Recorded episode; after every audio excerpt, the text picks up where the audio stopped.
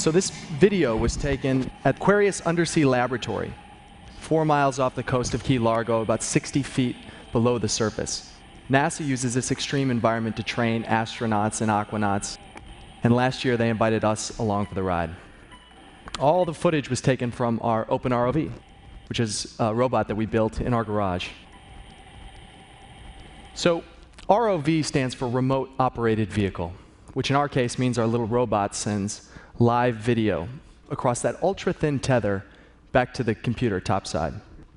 It's open source, meaning we publish and share all of our design files and all of our code online, allowing anyone to modify or improve or change the design. It's built with mostly off the shelf parts and costs about a thousand times cheaper than the ROVs James Cameron used to explore the Titanic.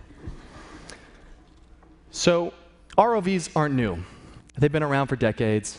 Scientists use ROVs to explore the oceans. Oil and gas companies use them for exploration and construction. What we've built isn't unique. It's how we built it that's really unique. So, I want to give you a quick story of how it got started. So, a few years ago, my friend Eric and I decided we wanted to explore this underwater cave in the foothills of the Sierras we had heard this story about lost gold from a gold rush era robbery, and we wanted to go up there. Unfortunately, we didn't have any money, and we didn't have any tools to do it. So Eric had an initial design idea for a robot, but we didn't have all the parts figured out. So we did what anybody would do in our situation. We asked the internet for help. More specifically, we created this website, openrov.com, and shared our intentions and our plans. For the first few months, it was just Eric and I talking back to each other on the forums. But pretty soon, we started to get feedback from makers and hobbyists, and then actually professional ocean engineers who you know, had some suggestions for what we should do. We kept working on it. We learned a lot. We kept prototyping, and eventually, we decided we wanted to go to the cave. We were ready. So, about that time, our little expedition became quite a story, and it got picked up in the New York Times. And we were pretty much just overwhelmed with interest from people who wanted an, a kit that they could build this open ROV themselves.